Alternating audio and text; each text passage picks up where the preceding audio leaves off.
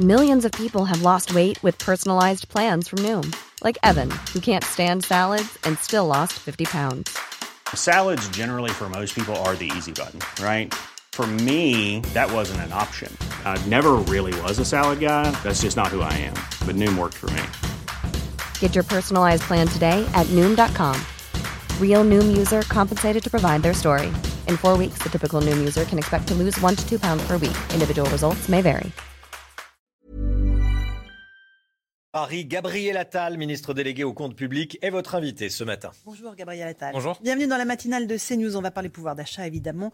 Sombre perspective. Les Français vont devoir se serrer la ceinture. La perte de pouvoir d'achat est estimée à 1% en 2022, plombée par une inflation qui risque d'augmenter encore. Elle pourrait atteindre 6 à 7% selon Michel-Édouard Leclerc qui était hier matin euh, ici même à votre place.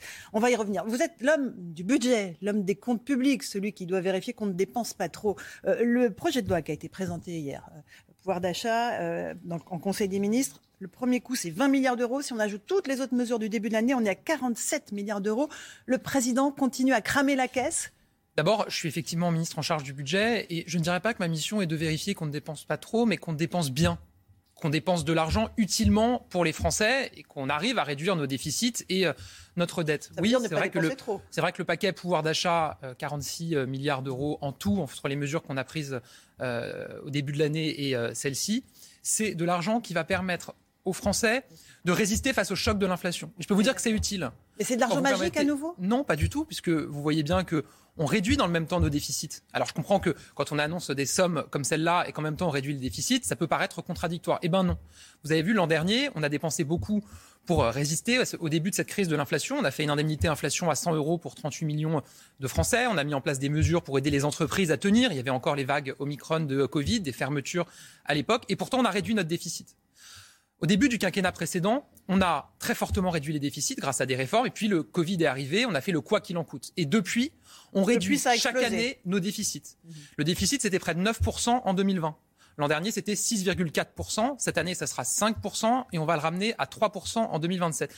Je dis pas ça parce que euh, c'est un totem euh, ou, quoi, ou quoi que ce soit d'autre. Je dis ça parce que réduire. Là, c'est la pensée magique. Euh, le réduire. Non, ce sont les Pour l'instant, c'est pas ce qui se passe dans la réalité. C'est ce qui s'est passé l'an dernier et c'est ce qui va se passer cette année. L'an dernier, encore une fois, on a fait moins de déficit que ce qui avait été prévu au départ.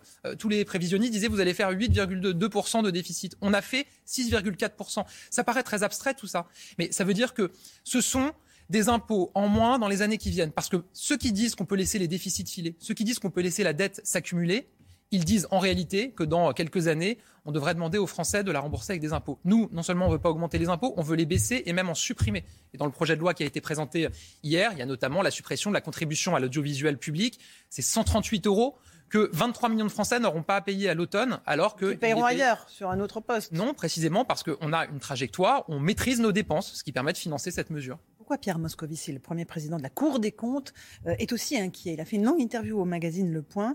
Il dit Emmanuel Macron a renoncé à la réduction des dépenses. Il sait de quoi il parle. Comment tenir la prévision de déficit public de 5% fin 2022 demande-t-il. Ce que je disais, c'est que c'est vrai qu'on a dépensé. Vous avez renoncé? C'est vrai qu'on a dépensé plus avec le quoi qu'il en coûte au moment du Covid. Mais je vais vous dire, on ne le regrette pas parce que ce qui a été dépensé avec le quoi qu'il en coûte pendant le Covid, si on l'avait pas fait, on aurait dépensé deux à trois fois plus. Parce que ce qu'on a dépensé, ça a permis à nos entreprises de tenir et aux Français de garder leur emploi. Si on l'avait pas fait, il aurait fallu payer deux à trois fois plus en assurance chômage, en accompagnement des entreprises qui auraient fait faillite. Moi, je veux quand même rappeler que quand Emmanuel Macron a été élu en 2017, la France, elle était dans une procédure à Bruxelles dite pour pays à déficit excessif. Et qu'on a sorti la France de cette procédure. Quand Emmanuel Macron a été élu, ça faisait 15 ou 20 ans que le déficit n'avait pas été sous les 3%. On l'a ramené sous les 3% en 2018. Ensuite, il y a eu la crise du Covid, on a dépensé plus. Et depuis, on a remis notre pays sur les rails de la réduction des déficits. On veut revenir aux 3% en 2027. Encore une fois, c'est un enjeu d'indépendance pour notre pays. Et c'est un enjeu aussi de protection pour les Français pour l'avenir. J'entends vos arguments. Mais quand même, Pierre Moscovici, premier président de la Cour des comptes, Monsieur Villeroy de Gallo, gouverneur de la Banque de France, ont la même analyse. Ils sont extrêmement inquiets sur la trajectoire euh, que prennent nos déficits publics. Comment vous croire alors que l'inflation euh, augmente, la consommation n'est pas au rendez-vous et la croissance est en berne? Comment on va s'en sortir? Vous le dites, euh, ils sont inquiets sur la trajectoire. Je ne crois pas qu'ils critiquent le pilote. Euh, ils expliquent que le chemin est périlleux pour y parvenir.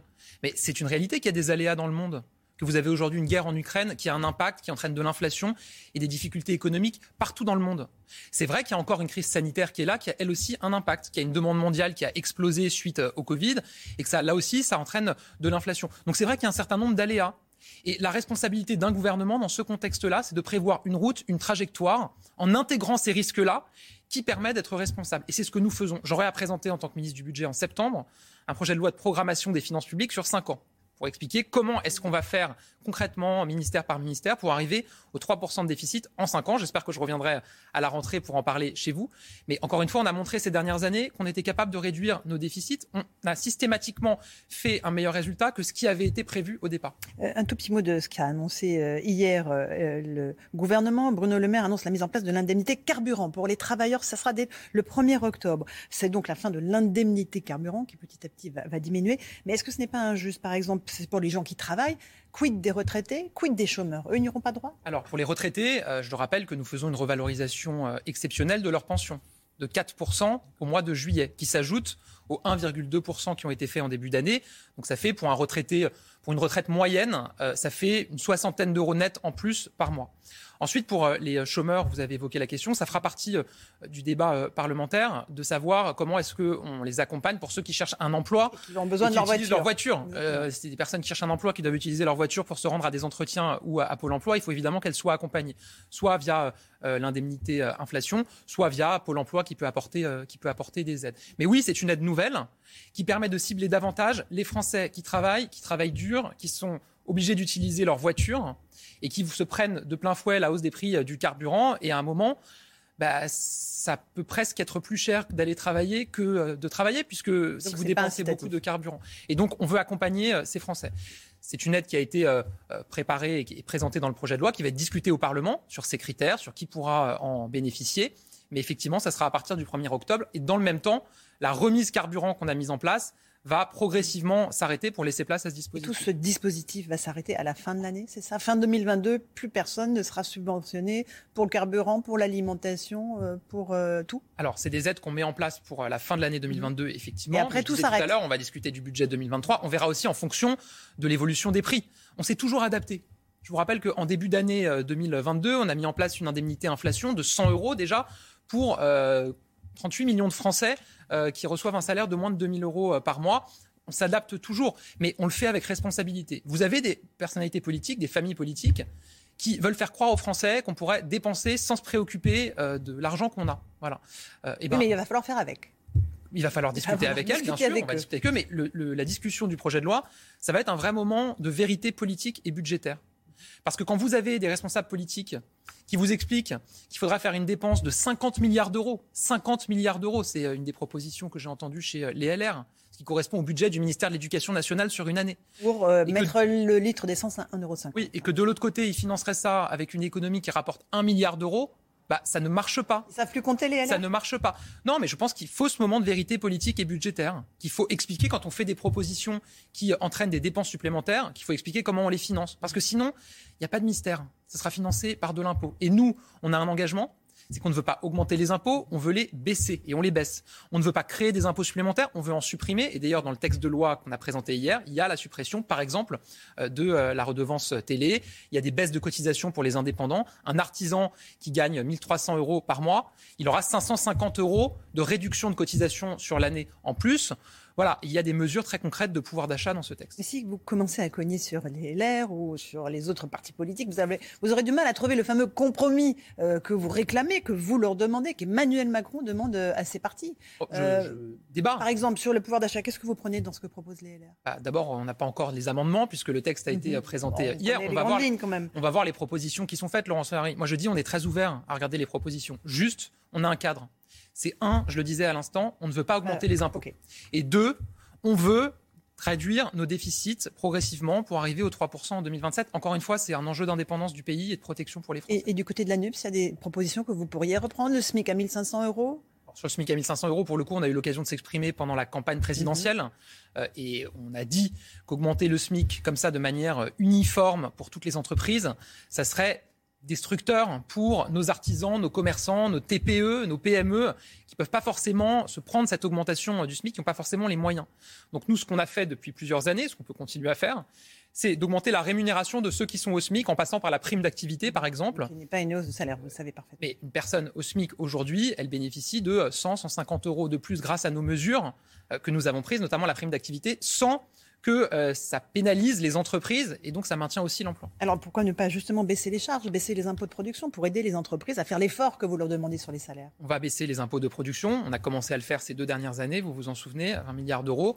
On va le faire encore l'année prochaine. C'est ce que la Première ministre a euh, indiqué dans son discours de politique générale. Nous allons continuer à baisser les impôts de production. Mais pourquoi? Parce que cette politique, elle a fait ses preuves. On a le taux de chômage le plus bas depuis 15 ans. Le taux de chômage des jeunes le plus bas depuis 40 ans on a un taux d'emploi le plus haut depuis qu'il est mesuré. C'est grâce à nos baisses d'impôts sur les entreprises, parce qu'on avait des impôts de production qui étaient sept fois supérieurs à ceux qui sont payés par les entreprises, par exemple chez nos voisins allemands. Et depuis, qu'est-ce qu'on voit? On voit qu'on recrée des emplois dans l'industrie. On voit qu'il y a des usines qui ouvrent plus que d'usines qui ferment. Ce n'était pas arrivé depuis 20 ans dans notre pays on voit que la France est depuis trois ans le pays le plus attractif en Europe pour les investissements étrangers. Donc cette politique, elle fonctionne et effectivement, on va, vouloir la poursuivre. J'ai du mal à voir comment vous allez trouver le compromis, étant donné que vous, paraissez vraiment dans une posture de rejet de tout ce que peuvent proposer les LR, le Rassemblement national aussi. Il va falloir compter avec les 89 députés du Rassemblement national ou la NUPS encore une fois, où est euh, la main tendue? Où est euh, la discussion? Où est l'ouverture? D'abord, je ne crois pas avoir montré que c'était dans une posture de rejet. J'ai dit qu'on était très ouvert, mais que simplement, on ne veut pas augmenter les. Il n'y a pas une mesure que je cite que vous allez prendre. Donc, Je euh, pense, enfin, si je peux vous donner un exemple, mais encore une fois, on cadrera les amendements quand ils seront déposés.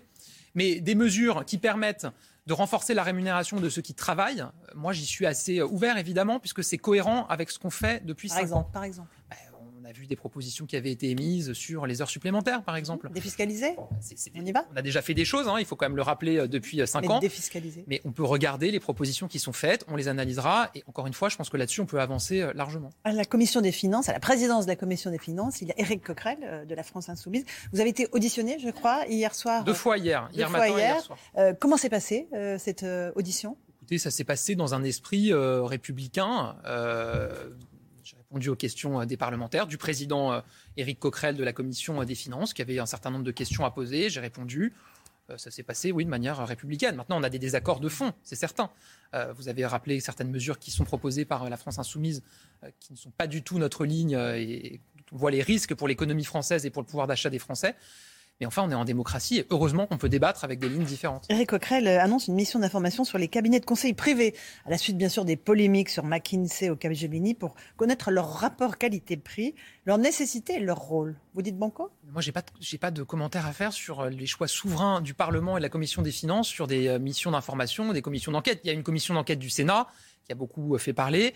Euh, il y a un certain nombre d'engagements qui ont été pris par le gouvernement ensuite sur la réduction euh, de, des budgets dédiés au cabinet de conseil, sur le fait qu'il y aura désormais, dans le cadre du budget qui est présenté tous les ans à l'automne, un rapport dédié sur la question des cabinets de conseil. Donc je suis sûr que mon collègue Stanislas Guérini, qui est en charge de ces questions, aura à cœur d'avancer sur ces, sur ces sujets. Est-ce que vous pensez qu'il y a quand même un risque de blocage à l'Assemblée Que si sur, c'est l'épreuve du feu, vous le disiez, ce projet de loi sur le pouvoir d'achat, si ça bloque, si ça ne passe pas, qu'est-ce qui se passe? Qu'est-ce qui se passe pour les Français qui attendent les mesures hein, Parce que la rentrée va être Je ne veux pas y croire. Je ne veux pas croire que les oppositions chercheront à bloquer l'augmentation des pensions de nos retraités, qu'elles chercheront à bloquer les dispositifs qu'on met en place pour que les salariés gagnent plus, pour que les fonctionnaires gagnent plus, qu'elles chercheront à bloquer une suppression d'impôts avec la contribution à l'audiovisuel public. Je ne veux pas y croire parce que je les ai toutes entendues pendant la campagne présidentielle et législative dire qu'elles pouvaient qu'elles voulaient agir pour le pouvoir d'achat des Français. Elles seront probablement pas d'accord sur tout. Certaines diront peut-être qu'il faut faire plus ici ou plus là. Mais euh, ce, texte, ce sont des progrès majeurs pour le pouvoir d'achat. C'est ce qui nous permet d'avoir en France une inflation qui est certes trop élevée, mais qui est une des moins élevées de toute la zone euro. Et donc, euh, moi, je pense qu'on doit pouvoir avancer dans le compromis, encore une fois, pour faire chemin. Donc, vous leur renvoyez la responsabilité. Si la loi pouvoir d'achat n'est pas votée, ça sera la faute des parlementaires de l'opposition qui devront rendre des comptes à leurs électeurs. Si elles décident de bloquer le texte, oui, encore une fois, mais encore je ne veux pas y croire. Je veux, je veux croire qu'il y a une majorité de députés qui veulent augmenter la pension de nos retraités, qui veulent augmenter euh, la rémunération de ceux qui travaillent qui veulent permettre de continuer à baisser euh, les impôts tout en étant responsables avec euh, l'argent des Français. L'inflation est un vrai sujet de préoccupation. 6 à 7% à la rentrée, nous dit Michel-Édouard Leclerc, patron des centres Leclerc. Quelle est votre prévision? Bruno Le Maire l'a dit hier, nous sommes probablement au pic de cette crise de l'inflation et les prévisions aujourd'hui qui sont faites par les prévisionnistes, mais encore une fois, Euh, il faut tenir compte d'un aléa, la situation euh, en Ukraine, les décisions que pourrait être amenées à prendre la Russie sur l'énergie euh, auront un impact si elles sont prises. mais aujourd'hui, la prévision qu'a rappelé Bruno Le Maire hier, c'est que l'inflation diminuerait à partir de 2023 et probablement la mi-2023. Ce qui veut dire qu'il faut que nous continuions à agir pour contraindre cette inflation. L'INSEE a donné. Quelles sont les pistes alors? Bah, C'est ce que nous faisons avec le bouclier tarifaire énergétique, par exemple. les Français auraient dû voir leur facture d'électricité augmenter de 45 Or, on a pris une mesure qui a limité à 4%. Chez nos voisins, il n'y a pas eu ce type de mesure. en 2023, ça sera terminé, ça. Ben, Donc, on va, on va avoir un effet euh, rétroactif? Ce que je veux dire, c'est que l'INSEE a fait euh, une étude assez intéressante euh, il y a quelques semaines. Ils disent que si, on pas pris, si le gouvernement n'avait pas pris ces mesures, l'inflation serait deux points supérieure en France. C'est-à-dire que ça ne serait pas 5%, ça serait 7%, d'ores et déjà, il y a plusieurs mois. Donc, on va continuer à agir pour limiter au maximum cette inflation. Notre paquet pouvoir d'achat, sa cohérence, sa logique, c'est de dire il faut qu'on aide les Français à dépenser moins et à gagner plus. Voilà, dépenser moins, c'est-à-dire limiter l'inflation au maximum en bloquant les prix de l'électricité, les prix du gaz. C'est ce qu'on fait depuis maintenant près d'un an. C'est ce qu'on euh, continue à faire avec euh, les mesures qui sont proposées. Et gagner plus, c'est la revalorisation des pensions de nos retraités, c'est la, revalorisation du travail avec le point d'indice qui augmente et des dispositifs dans l'entreprise, c'est la suppression euh, de certains impôts et notamment la redevance télé. Merci Gabriel Attal d'être venu défendre vos propositions et vos idées dans la matinale CNews. Merci à vous et à vous Romain Desarmes pour la suite.